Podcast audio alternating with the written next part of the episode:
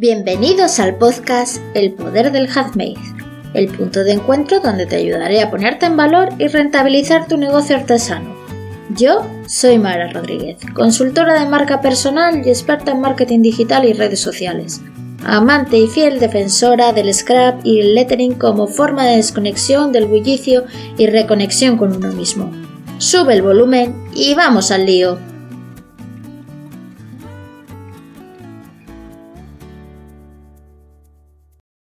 En el episodio de hoy te voy a hablar de seis tendencias para negocios digitales que este 2021 vamos a ver mucho y me parecen muy interesantes. Si bien es cierto que no es necesario incorporarlas todas, siempre está bien conocerlas para decidir si queremos seguirlas o no estratégicamente para que sea beneficioso para nuestro negocio. Dicho esto, empezamos. La primera, la importancia de la marca personal. Aunque llevamos unos años en los que la marca personal es tendencia, no nos podemos olvidar de ella, puesto que trabajarla estratégicamente ya no es una alternativa, sino una auténtica necesidad.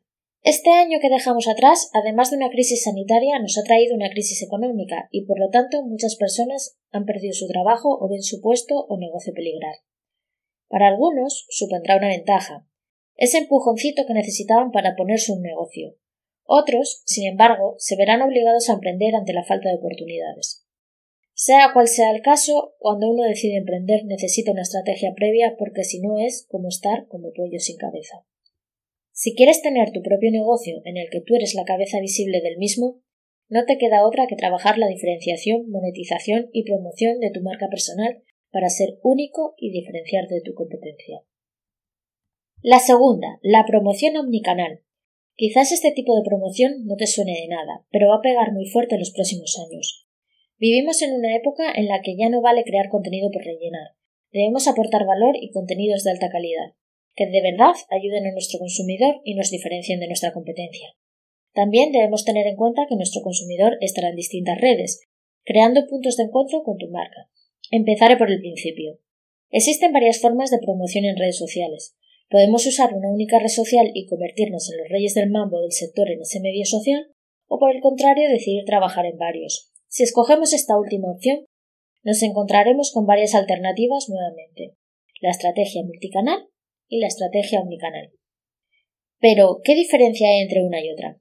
En la estrategia multicanal nos centramos en la multitud de canales donde estar presente, y normalmente se tiene una estrategia conjunta de contenido, donde se realizan las mismas publicaciones en cada red. En cambio, en la estrategia omnicanal, el centro de la estrategia es el consumidor y conseguir una relación duradera con él. Por tanto, debemos investigar esos puntos de encuentro con los mismos y determinar en qué punto en el ciclo de vida del cliente están, realizando así una estrategia diferenciada en cada canal. Para crear una estrategia omnicanal debemos trabajar todas esas conexiones aportando valor diferente y así crear un camino desde que el consumidor tiene una primera toma de contacto con nosotros hasta que decide comprar y se fideliza. La tercera, el cliente como centro de todo. El marketing ha ido evolucionando a lo largo de la historia. En un primer momento las empresas se centraban en la producción masiva de productos, pues había mucha demanda y poca oferta. Después, cuando empezaron a cubrirse esas necesidades y aumentar la competencia, se cambió el enfoque y las empresas empezaron a realizar políticas de venta muy agresivas. Esta estrategia, por suerte, no se puede mantener en el tiempo y termina siendo contraproducente. En este momento llega la hoja del marketing mix, el producto, el precio, distribución y promoción. Pero hoy en día eso ya no es suficiente. Debemos aportar mucho más, debemos diferenciarnos y aportar gran valor. Y para que eso funcione es imprescindible conocer a nuestro cliente y ofrecerle lo que realmente necesita. Es por eso que se hace fundamental crear nuestras estrategias alrededor de él y sus necesidades. La cuarta, eventos y formaciones online, y si son en directo, mucho mejor. La situación sanitaria que estamos viviendo ha acelerado el auge del trabajo digital. Por supuesto, esto también ha pasado en los eventos y formaciones. Hemos tenido que ir adaptándonos a las circunstancias, y ahora esta tendencia ha llegado para quedarse. Hay que resaltar que el mundo del directo y el streaming también están pegando fuerte sobre todo en las nuevas generaciones, por lo que debemos aprovecharlo. Además, con los directos ganamos visibilidad, autoridad y proyectamos confianza. Quinto, la experiencia personal como diferenciación. Y es que quedarse detrás de una marca sin dar la cara ya no vale. Cada vez hay más competencia y al final debemos diferenciarnos si queremos seguir a flote. Contar nuestra experiencia personal nos ayuda a crear lazos y a que la gente se siente identificada y que confíen más en nosotros. Eso no quiere decir que tengamos que contar toda nuestra vida. Siempre habrá partes privadas e íntimas que deben quedarse así, pero si nos va a ayudar contar esos puntos de inflexión que tenemos en nuestra historia de vida que nos hacen cambiar el rumbo y nos traen a un lugar donde estamos ahora. Además, nuestra historia es única y nos hace diferentes a cualquier otra persona.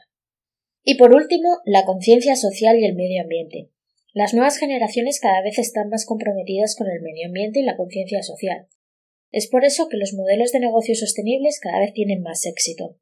Hacer pequeños cambios, ayudar y apoyar distintas acciones sociales puede ser una gran idea, pero ojo, siempre que lo hagamos desde nuestra esencia y conciencia personal, ya que si no es así, nosotros y nuestras marcas no serán percibidas como coherentes y podemos perder más que ganar. Y hasta aquí el episodio de hoy. Espero que te haya resultado útil. Si te ha gustado, mil gracias por compartirlo. Nos vemos muy pronto en el siguiente con más temas relacionados con el marketing, marca personal y redes sociales.